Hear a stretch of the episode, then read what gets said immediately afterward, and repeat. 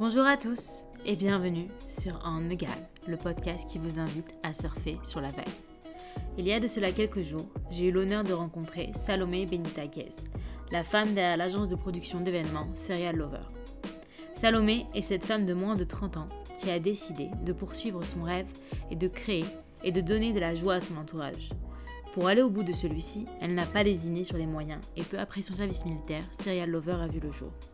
Dans cet épisode, Salomé vient partager avec nous le processus de création de son agence de production, de coaching en événements et plus précisément de celle de direction d'une agence de Destination Wedding. De cette conversation, beaucoup d'idées sont restées ancrées les jours suivants. Mais la patience, la persévérance, l'envie d'aller au bout de ces projets sont les éléments essentiels que j'avais envie de partager avec vous. Salomé nous partage ses anecdotes, les imprévus qui peuvent intervenir lors du déroulé du jour J, ses conseils et ses projets futurs. De cet épisode, je retiens simplement que rien n'est impossible tant que la détermination et la persévérance sont au rendez-vous. Si l'épisode vous plaît, n'hésitez pas à vous abonner à l'application que vous utilisez pour être au courant de la sortie des prochains épisodes. Je suis ravie de partager avec vous cette conversation et espère vraiment qu'elle vous plaira.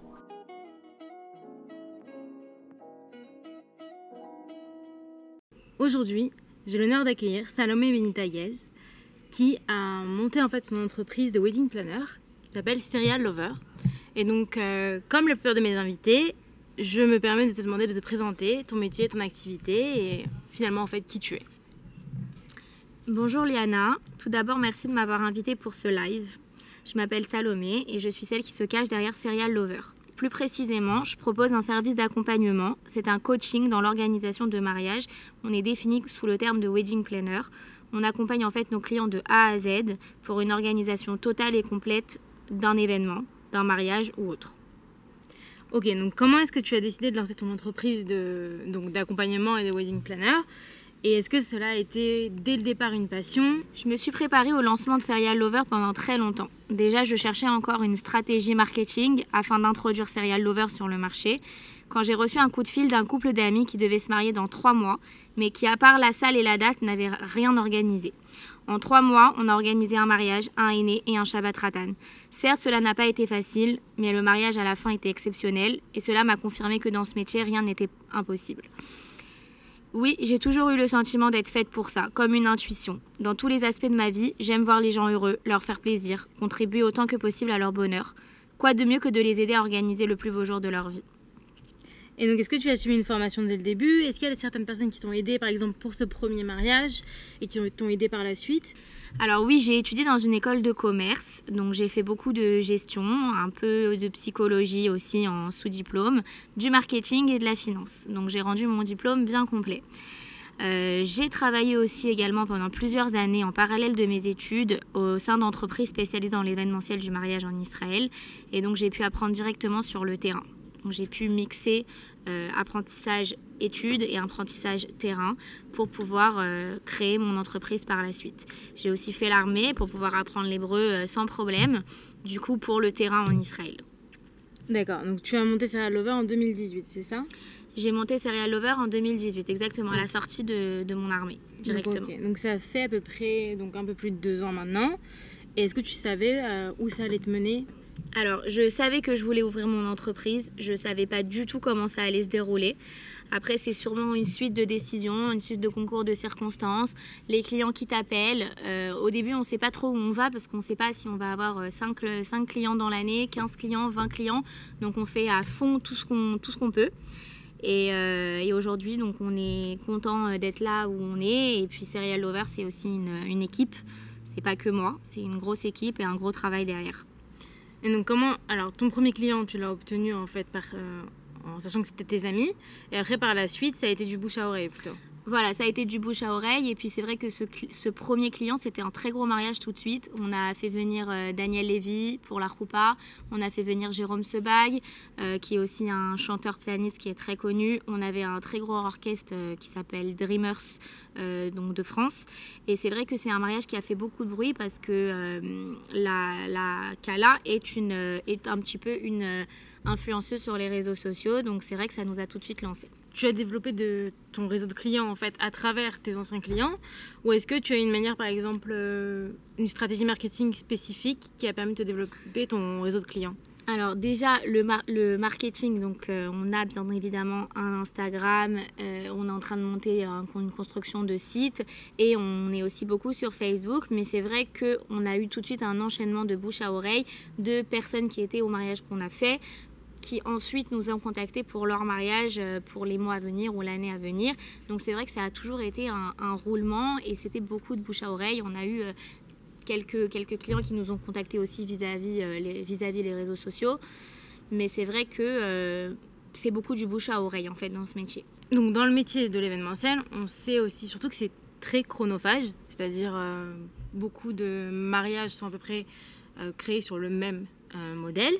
Donc je pense que je suis pas la seule qui aimerait savoir, mais de quelle manière en fait tu réussis à apporter avec ton équipe ta touche personnelle à la création par exemple d'un mariage ou d'un autre événement? Et euh, comment est-ce que tu en fait, définis en fait, ta marque et tes valeurs, euh, les valeurs de Serial Lover alors en fait déjà Serial Lover on s'adapte beaucoup à l'atmosphère du client. C'est pas notre événement, c'est pas bien sûr c'est notre image donc on va le rendre toujours luxueux et chic mais ça veut dire que nos mariages ne sont pas les mêmes. On ne suit aucune ligne de conduite. Là par exemple il y a encore quelques jours j'ai eu une cliente à moi au téléphone qui m'a dit Salomé je veux un mariage pas comme les autres donc je veux quelque chose d'original. J'ai déjà tout vu en Israël. On lui a proposé de construire un îlot euh, central sur l'eau de 300 mètres carrés pour sa roupa et puis ensuite de lui changer complètement son atmosphère, donc de prendre un terrain vide, de mettre des estrades, des poufs, euh, des meubles alternatifs, dans ce cas-là pour justement changer et donner l'atmosphère qu'elle, elle, elle aurait voulu. Après, on lui a aussi proposé de prendre un terrain vert dans un terrain vague dans le désert pour, euh, pour tout changer justement dans le désert et faire comme elle, elle veut. Ça, c'est vrai que c'est des mariages à gros budget. Et après, les mariages à plus moyen budget, on va dire, on prend une salle et en fait on essaye de changer la salle pour rendre la salle unique, différente, euh, avec beaucoup de déco surtout, et, euh, on essaye d'adapter selon, euh, selon les envies des clients. Voilà, c'est très important. Nous, bien sûr, on va faire quelque chose toujours de classe et de chic. On leur ramène. ce sont les valeurs en fait. les valeurs de Serial Lover. On va pas faire quelque chose de cheap. On va essayer vraiment de monter toujours le niveau. Mais c'est vrai qu'on on écoute beaucoup nos clients pour qu'ils aient ce qu'ils, ce qu'ils veulent. Quoi. On ne va pas leur imposer quelque chose si ce n'est pas leur style et si ce n'est pas l'atmosphère qu'ils veulent donner. Bien sûr. Et est-ce que tu as eu souvent des couples qui t'ont fait confiance euh, tout le long du jour J ou est-ce qu'ils sont plutôt, euh, par exemple, du, jour à, du genre à vraiment tout contrôler mm. et à essayer en fait de déterminer à chaque étape, même le jour du mariage, et ne pas profiter, par exemple, euh, de leur mariage? Alors, en fait, ça, ça dépend beaucoup des personnalités. C'est vrai que nous, euh, on est un accompagnement, un coaching, donc on peut nous faire confiance. C'est vrai qu'on a des couples qui regardent rien et qui profitent de leur soirée parce que c'est un petit peu le message qu'on essaye de faire passer. Pas de stress, pas de galère, euh, profite, ça passe très très très vite. Une soirée en plus, quand c'est notre mariage, on tourne la tête et il y a 8 heures qui sont passées. Donc, euh, c'est vrai que nous, on essaye de les déstresser au maximum dès le début, de leur dire voilà, vous vous occupez de rien, vous nous laissez gérer, profitez. Mais après, c'est vrai qu'on a des, des couples qui ont tendance à tout regarder, à être pointillés sur la plus petite chose parce que bon voilà ils ont organisé leur jour depuis un an et ils ont rien envie qu'on passe à côté de rien quoi. Ils ont envie que tout soit parfait. Et même s'ils vérifient nous on leur montre voilà regarde t'as vérifié c'est bien c'est parfait c'est comme tu veux maintenant profite. On essaye vraiment de les détendre au maximum mais c'est vrai qu'on en a eu qui sont derrière nous qui rappellent derrière le prestataire qui vérifient que le, que le photographe va bien être à l'heure alors que nous on leur certifie que c'est le cas. Mais c'est vrai que c'est plus dur. Il y a des clients pour qui c'est plus dur de faire confiance et d'autres pour qui c'est logique de faire confiance. Ok, et est-ce que tu considères ton agence, donc Serial Lover, comme une destination wedding? C'est-à-dire euh, vraiment en fait une agence qui euh, va réaliser le mariage en fait de ton client dans un endroit spécifique euh, que ce soit, peu importe si c'est pas en Israël ou dans un autre endroit, enfin dans un autre pays par exemple. Bien sûr. Alors oui, moi je qualifie Serial Lover de Destination Wedding, comme tu as dit. Ça veut dire qu'en en fait, on est en train de développer le monde. Le monde est un grand mot parce qu'on commence par un endroit et on essaie de terminer par un autre, c'est sûr. On ne peut pas proposer des mariages partout encore. Mais on a développé énormément le sud, euh, on développe Mykonos, on a développé Chypre, on a développé la Grèce, on développe plein d'endroits, en fait, plein de villes où on trouve des beaux endroits on essaye de, faire quelque chose donc encore de luxueux et de chic pour rester dans notre standard. Euh, pour, ce, travail du monde, je me suis associée avec Sarah, qui est une wedding planner aussi, euh, qui est aussi à son nom en Israël et qui a 40, 40 euh, ans. Je, ne sais pas, je veux pas dire ni plus ni moins. Voilà, elle a, elle a beaucoup d'expérience et, euh, et, donc on s'est associés ensemble parce qu'on on se complète énormément. Et c'est vrai que c'est beaucoup de travail un événement à l'étranger. Et donc ensemble, on, on peut le faire à la perfection. Et c'est vrai qu'au jour d'aujourd'hui, on propose à nos clients d'autres choses. Ça veut dire euh, le Sud, le Portugal, euh, le Mykonos, Ibiza. On leur propose voilà, des endroits plus atypiques, Israël ou autres. Ok. Et comment est-ce que tu travailles avec tes fournisseurs en sachant que pas que forcément, on va dire, après ça dépend euh, les clients que tu as, mais forcément ils parlent pas le français, ils parlent l'hébreu ou ils parlent une autre langue. Et alors comment est-ce que comment est-ce que tu travailles avec eux en fait? Ouais, alors la barrière euh, de la langue au début, elle est assez euh, compliquée parce que c'est vrai qu'en Israël, euh, les prestataires ne travaillent pas du tout comme les Français, du tout, du tout. Et nous, en fait, on essaye de donner un mariage en Israël à la française. Donc c'est pour ça qu'on aime, qu'on aime que tout soit parfait au moindre détail. Et c'est vrai que eux en Israël, les prestataires ont tendance à être un petit peu plus négligents. Donc c'est vrai que c'est tout un processus, c'est tout un coaching. Il faut les driver dès le début, dès le début de l'événement. Et puis au fur et à mesure des, années, on se rend compte qu'on travaille avec des prestataires précis. On a notre réseau de prestataires. On, a, on en a plusieurs décorateurs, plusieurs photographes, plusieurs caméramans, plusieurs décorateurs, plusieurs orchestres. C'est évident, mais ça veut dire qu'on a notre réseau et on sait à qui on peut faire confiance ou pas. Et donc ça, ça vient aussi avec l'expérience, avec le temps. Donc ça veut dire que même si c'est euh, aujourd'hui des Israéliens, par exemple des décorateurs israéliens, et aujourd'hui ils sont pointilleux euh, pour les Français parce qu'ils savent comment nous on aime en fait. Et vu, vu qu'ils sont drivés par un wedding planner français comme nous, ils sont tout de suite euh, plus nous on est tout de suite plus attentionnés aux détails. Donc on va tout de suite leur dire là il manque ça là non pas comme ça la mariée elle voulait ça. Voilà on, on, fait des choses en fait qui sont que on est derrière eux et qu'au final une fois deux fois trois fois ils comprennent comment on travaille et après tout se passe bien Ok. Et concernant par exemple les problèmes de développement de ton activité, mm. c'est-à-dire euh, par rapport à la période que l'on vit, par rapport à la période du corona, mais aussi euh, par rapport à la manière dont tu as développé ton activité, tu as dû rencontrer en fait certains, certaines difficultés. Bien sûr. Donc comment est-ce que euh, déjà quelles ont été celles que tu as rencontrées et comment est-ce que tu as résolu en fait les différentes difficultés?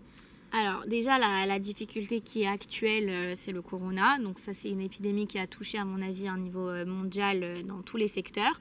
Maintenant, c'est vrai que notre secteur, il est très, très, très compromis parce que ils nous ont fermé les salles, on n'a plus le droit de faire des événements, que c'était 20, à un moment donné, c'était 20 dedans et 20 dehors.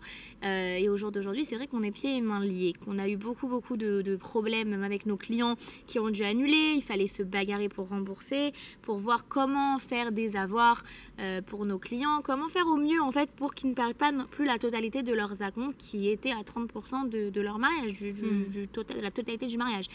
Donc c'est vrai que c'était très compliqué. Aujourd'hui, on travaille depuis quelques mois quasiment gratuit puisque nos clients ils vont pas nous rajouter d'argent à cause du corona. Au contraire, voilà. Euh, donc on travaille limite gratuit à décaler, à appeler tous les prestataires, à trouver d'autres dates, à négocier avec euh, les salles si jamais on ne doit pas le faire, à voir comment on peut s'arranger. C'est vrai que en ce moment c'est très compliqué, mais au jour d'aujourd'hui on a la chance. Donc on a eu beaucoup d'annulations, mais on a eu aussi beaucoup de reports. Donc on espère qu'en 2021 on va pouvoir les faire justement ces mariages euh, et que ça ne va pas nous pénaliser sur l'année 2021 et que les clients vont très très vite nous appeler et vont plus avoir peur parce que c'est vrai qu'au jour d'aujourd'hui, quand on est un client français, on est en France, on a peur aujourd'hui de, programmer son mariage en Israël.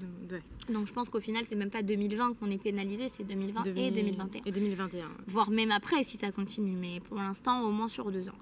Après, les problèmes que j'ai pu euh, rencontrer, euh, les problèmes qu'on a, c'est pas vraiment des problèmes. C'est-à-dire que on a souvent des choses de dernière minute hmm. qui se passent, euh, des, des, imprévus. des, oublis, des prestataires qui font pas bien leur travail.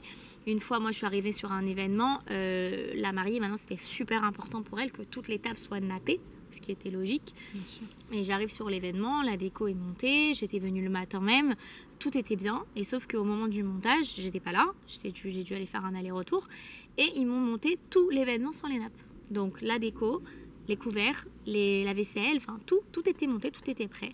Donc euh, il fallait tout démonter et tout remonter. Donc il fallait prendre 20 euh, serveurs en plus euh, qui viennent tout refaire le polish parce qu'une fois qu'on touche, eh ben, il faut refaire le polish. la décoratrice, elle a dû revenir pour tout enlever et tout remettre parce que nous, on ne peut pas le faire à sa place. Et c'est vrai qu'on a des moments comme ça très intenses de stress. Donc c'est ce qu'on appelle nos difficultés. Après, on a d'autres difficultés euh, pour euh, gérer. euh, c'est vrai que les clients, c'est pas forcément toujours facile à gérer un client parce que c'est leur jour et ils ont envie que tout soit comme eux ils veulent. Et c'est vrai que parfois on a beaucoup d'imprévus et c'est compliqué. Mais sinon, en général, nos difficultés à nous, c'est ça, en fait. Ok. Et quel conseil tu donnerais aux auditeurs qui souhaiteraient se lancer en tant que wedding planner ou tout simplement en tant qu'entrepreneur en Israël Parce que le, domaine de l'entrepreneuriat en Israël n'est pas forcément le même que le domaine en France. Et donc, euh, qu'est-ce que tu as retenu comme leçon et que tu pourrais par exemple passer au prochain? Alors déjà, quand on a, pour moi, quand on a un projet, euh, je pense qu'il faut aller au bout. Maintenant, il ne faut pas aller trop vite. Donc ça veut dire pour moi, le conseil que je peux donner, c'est déjà de prendre de l'expérience avec des gens, de travailler donc avec des personnes qui pourraient nous apprendre vraiment le métier. Une fois que le métier est bien appris et bien acquis, il faut se lancer. C'est jamais facile de se lancer, donc je pense qu'il faut au bout d'un moment se lancer et il faut être armé de patience et de persévérance parce que c'est pas euh, juste parce qu'on se lance et qu'on crée un nom qu'on va cartonner en un mois. Ça prend du temps, ça prend même beaucoup de temps, ça peut prendre même des années avant d'avoir quelque chose euh, de bien et de gagner sa vie. Donc il faut être patient et après il faut se donner à fond. Et en général, euh, si on est persévérant, qu'on est bon aussi dans ce qu'on fait, enfin, faut être bon, c'est sûr, parce que sinon on va pas aller très loin. Si on est persévérant, bon et qu'on a de la patience, logiquement, ça devrait aller. Ça devrait marcher. Ouais. Et qu'est-ce que tu penses des réseaux sociaux? Et lequel particulièrement a permis à ton activité de se développer Alors, les réseaux sociaux, pour moi, au jour d'aujourd'hui, je pense que c'est très important parce que c'est là-bas où on fait passer le message en fait de, qui nous sommes, le fil conducteur, les événements sont mis en vidéo, les, photos, voilà, ça montre un petit peu qui nous sommes. Donc c'est très important. En plus, c'est vrai qu'aujourd'hui, la technologie, elle monopolise beaucoup, beaucoup, beaucoup notre génération. Nous, on touche euh, les générations de 18 à plus, à 40, 50. Après, on fait même des remariages, il n'y a aucun problème.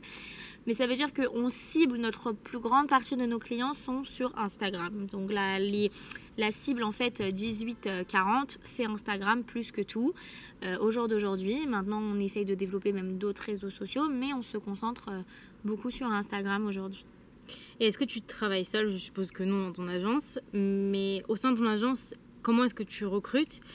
Pour respecter euh, le cahier des charges et respecter la marque que tu souhaites faire grandir Alors voilà, donc moi non, je ne travaille pas seule. Bien évidemment, j'ai une équipe euh, donc euh, qui est avec moi. J'ai un des chefs de projet, j'ai des managers, j'ai des hôtesses, j'ai des personnes avec moi qui vont me décharger de choses dans l'organisation parce que tout doit être carré et que c'est vrai qu'on ne peut pas gérer tous les dossiers quand on est seul, c'est pas possible.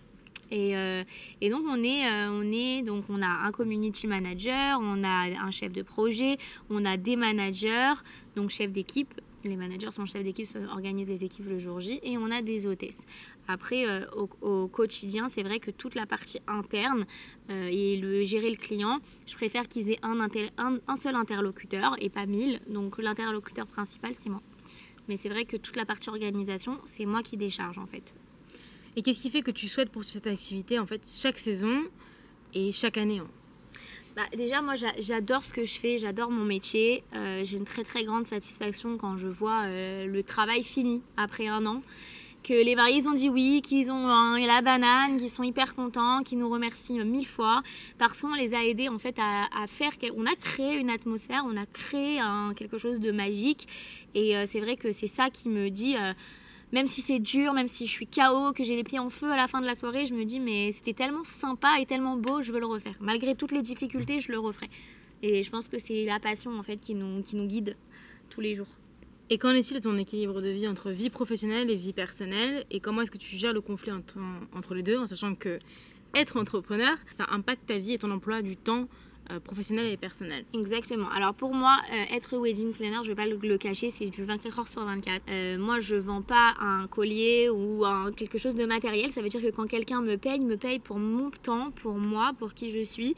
Donc c'est je dois leur rendre en fait d'une certaine manière et je dois leur rendre en étant à 100% disponible. Après, c'est vrai que les veilles d'événements, c'est vrai que parfois quand les mariés sont un petit peu en crise ou qu'il y a quelque chose, voilà, qui m'envoient des messages ou qui m'appellent dans la nuit, je vais, je vais répondre. S'il y a un problème, je vais répondre. J'essaye de faire la part des choses parce que euh, il y a un moment à tout. Mais c'est vrai que quand il y a un problème, il faut être présent, il faut être disponible. Et, euh, donc c'est un métier qui nous prend euh, du tout 24 heures sur 24. qu'il faut être présent. Donc, euh, il y a des moments où il y a rien et il y a des moments où il y a trop. Donc, il faut savoir faire la part des choses. Et, c'est vrai que je suis beaucoup sur mon téléphone. Je suis beaucoup euh, en train de répondre au WhatsApp. Je suis beaucoup au téléphone en train de gérer les problèmes. Mais c'est vrai que je suis à 100% disponible et, euh, et qu'il n'y a pas de, de, temps en fait de séparation entre privé et professionnel. Ça, c'est un petit peu compliqué. Mais après, on arrive à gérer euh, en, en, essayant de mettre un peu plus de barrières. Mais quand il y a un problème, on est là. Et est-ce que le concept de l'imposteur, c'est un concept qui te parle ou dans lequel tu te reconnais? Donc le concept de l'imposteur, c'est l'idée selon laquelle tu ne te sens pas forcément à ta place. Tu te reconnais dans ton métier ou pas en fait? C'est-à-dire que tu, tu te sens légitime. Oui, alors en fait, le, métier de wedding planner, il est très controversé parce que euh, on, est on nous pose toujours la question. Alors moi, mes clients, euh, souvent, j'ai cette question. Ok, je, je, comprends, mais à quoi sert un wedding planner? C'est la question qui revient tout le temps. Donc nous, on leur explique à quoi sert un wedding planner.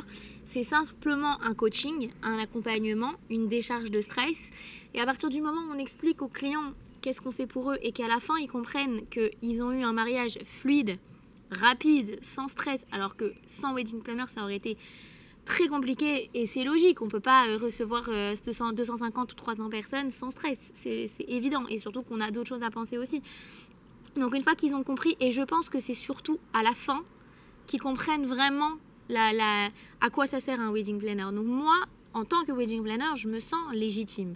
Mais c'est vrai qu'au début, il faut leur expliquer pourquoi on est légitime et on leur prouve qu'on est légitime. Mais moi, j'ai jamais eu de problème à me dire que mon travail, c'était. J'ai jamais eu de problème à me sentir pas à ma place parce qu'à partir du moment où je me lance dans un, dans un contrat, on a tellement une grosse charge de travail qu'on peut être que légitime. On peut que se sentir légitime. Après, oui, il y en a qui peuvent nous dire qu'on ne l'est pas. Oui, pourquoi ça sert à rien, tu vas jeter ton argent, truc. Mais derrière nous, quand, comme on sait ce qu'on fait et on connaît notre travail, on sait qu'on l'est. Et donc, puisque certaines personnes pensent que le positionnement du wedding planner n'est pas forcément euh, légitime, est-ce que dès le départ ou même encore aujourd'hui, tu es à l'aise avec le positionnement de tes prix euh, et le positionnement du budget en fait que l'on te confie? Exactement. Alors moi, euh, j'ai, en fait, vu que je connais mon travail, je sais ce que je fournis, j'ai aucun problème avec mes prix qui sont souvent, on va dire, quand même même chers. C'est quand même des prix qui sont euh, chers, c'est des prestations importantes, c'est vrai. Mais vu que je sais que je vais beaucoup travailler et je connais à l'avance ce que ça va être, ça peut être les clients les plus gentils du monde ou des clients un peu plus sur toi, entre guillemets, ou un peu plus chiants, voilà, on va dire le terme. C'est vrai que moi, je sais dans quoi je m'embarque et on parle quand même d'une prestation sur presque un an, ou un peu moins, ou un peu plus, ça dépend de quand on rencontre les clients. Et euh, c'est beaucoup de psychologie aussi. On est amené à, être leur psychologue pendant un an. Donc c'est vrai que j'ai pas de mal à, me positionner sur mes prix. J'annonce un prix. Je sais que parfois on me dit non, bon, euh, c'est pas mon budget. Je conçois, mais je préfère attendre le client où c'est son budget parce que je, je sais combien vaut ma prestation. Et pour les futurs mariés, quels sont les détails auxquels il faut faire attention pour que le jour J se déroule correctement? Alors, déjà, pour que le jour J se, se déroule correctement, quand on n'a pas de wedding planner, tu veux dire? Quand on n'a pas de wedding planner et même quand on en a un. C'est-à-dire, si euh, tout dépend en fait de la conception de, de ton travail, c'est-à-dire mmh. si tu vas euh, tout organiser ou est-ce que tu vas organiser une partie ou est-ce que tu vas par exemple gérer juste le jour J? Parce qu'il y a des prestations qui sont aussi. Euh, oui, alors nous, on fait, moi je fais pas de coordination juste de jour J parce que le problème c'est que ça peut être pas mes prestataires, donc il peut y avoir une erreur de leur part, ça peut retomber sur moi. Euh, elle, a, elle aura pas choisi la décoration aussi avec moi, donc ça peut être quelque chose que je n'aime pas, entre guillemets, et moi j'essaie toujours de, de, montrer parce que j'ai aussi fait beaucoup de, de design et donc je sais associer les fleurs, les couleurs, donc c'est vrai que quand on n'est pas avec eux du début jusqu'à la fin, il peut avoir euh, des, des, des, des, complications le jour J dues à ça. Donc moi, je ne le fais pas le jour J. Donc je fais de, des organisations complètes de A à Z où je suis là du début jusqu'à la fin. Et du coup, le jour J, normalement, la cliente ou ma, ma, les mariés n'ont pas besoin de s'occuper de quoi que ce soit à part de leur robe. Euh, le khatan doit prendre 3-4 chemises, euh, voilà, ça je peux pas y penser. Je leur envoie un petit check-up de rappel la veille, n'oublie pas ça, n'oublie pas ça, n'oublie pas ton parfum, les alliances. Voilà, je, je, leur explique tout, mais tout est pris en main. Maintenant, pour ceux qui n'ont pas de wedding planner, c'est vrai que la veille, on se retrouve à faire les tables. La veille, on se retrouve à, à rappeler tous les prestataires à quelle heure ils doivent venir. Euh, le, il doit venir à la préparation Khatan, la préparation Kala, quand est-ce que le DJ va venir, quand est-ce que... Voilà, on ne veut pas se faire planter, est-ce qu'il va bien ouvrir le bar à 18h Bref, on est un petit peu en la en stress, avant le jour J. Donc je leur euh, conseillerais de prévoir dès la veille, dès le matin, de rappeler tous leurs prestataires, de vérifier à quelle heure qui vient et où et comment, après de leur faire un petit peu confiance, ça c'est sûr. Et, euh, d'essayer d'être le plus en avance possible parce que les choses de dernière minute c'est assez assez compliqué. Et puis après, c'est après de vivre sa soirée aussi, parce que même si c'est nous qui organisons euh, une soirée, enfin en tant que, que marié, si c'est vous qui l'organisez, vous pouvez pas non plus être là partout à la fois. Il faut aussi profiter de votre soirée. Donc je pense rappeler tous les prestataires, vérifier que tout est bien, tout est en ordre, que tout est prêt. Et une fois que tout est prêt, bah, juste profiter et essayer de dérouler les choses au maximum, au mieux, quoi. Que les choses se déroulent au mieux. Et que penses-tu de la notion de réussite et de la notion d'échec? Comment est-ce que tu les définirais par rapport à ton entreprise et par rapport à ta vie personnelle? Alors moi je pars du principe que dans toutes les réussites il y a un échec. Voilà, un échec ou des échecs. C'est ce qui nous rend plus forts. Il faut tomber pour mieux se relever. Donc pour moi, voilà, toute réussite cache des échecs, cache de la persévérance, cache des peines, cache des difficultés. Donc pour moi, il n'y a pas vraiment de... Je, je différencie pas la réussite et l'échec en fait. C'est quelqu'un pour moi qui a réussi, c'est quelqu'un qui a dû échouer. Et, euh, si on essaye et on, on, ne lâche pas, je pense qu'on mérite tous entre guillemets sa réussite, d'une certaine manière. Et quelques petites questions rapides pour finir. Alors, euh, est-ce que tu préfères un mariage dans une salle ou plutôt les pieds dans le sable? Alors moi à choisir, euh, je suis plutôt bohème. J'aime bien les mariages, euh, les pieds dans le sable à choisir. En extérieur, voilà. Donc je, je choisirais plutôt l'extérieur. Et mariage d'hiver ou d'été? Alors, j'aime beaucoup les deux parce qu'on peut faire quelque chose de bien, mais à choisir, je partirais sur un mariage d'été parce qu'en Israël, en été, c'est vrai qu'on a beaucoup plus accès à des endroits magnifiques. Et s'il pleut le jour J, mmh. alors comment est-ce que tu fais et comment est-ce que vous organisez par exemple un plan B avec les prestataires? Alors, dans le cas où il pleut le jour J, en général, on essaye de le savoir 2-3 jours avant, on a déjà la météo, donc on essaye de regarder la météo.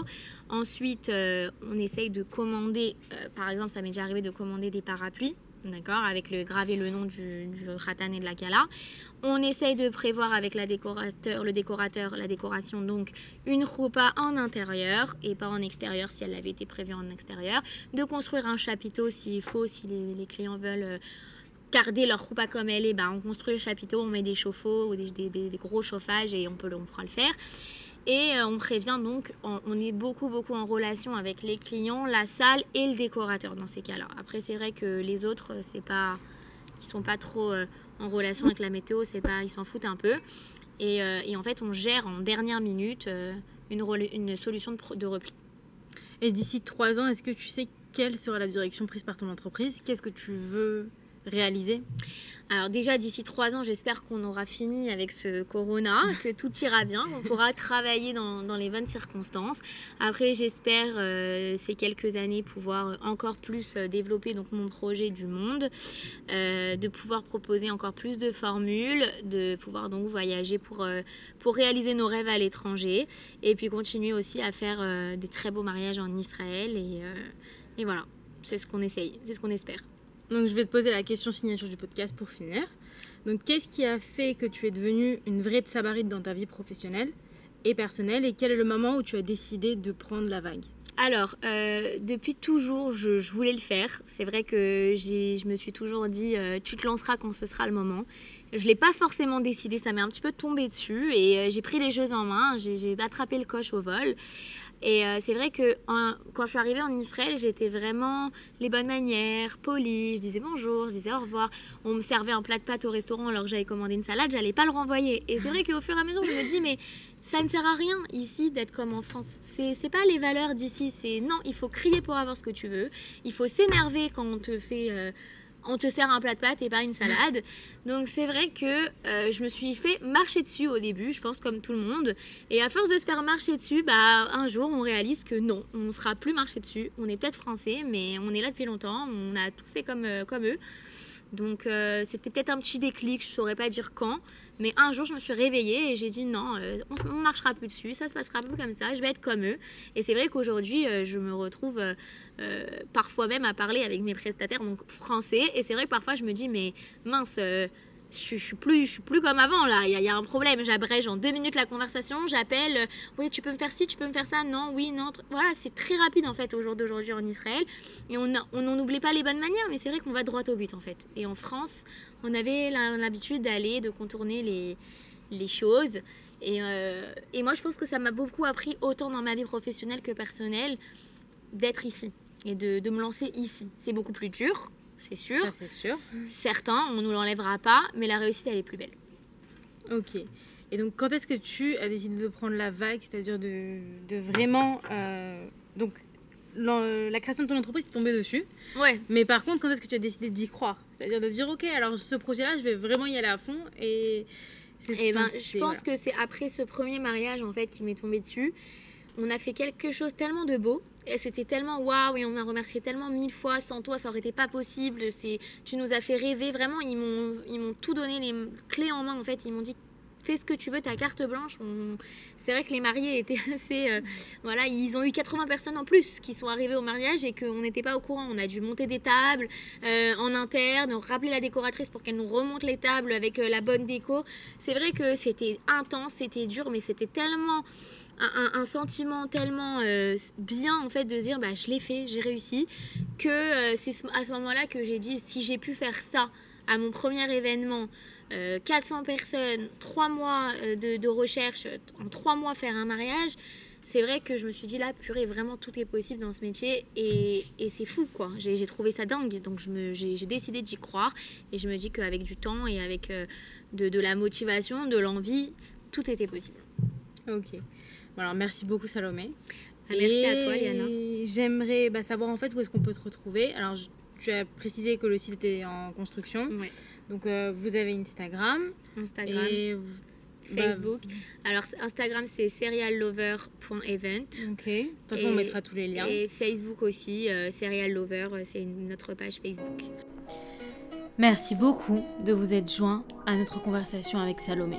Si elle vous a plu, vous pouvez nous le faire savoir en partageant ce podcast ou en postant une story sur Instagram, en nous taguant à egal pour qu'on puisse le voir et vous abonner sur l'application que vous êtes en train d'utiliser.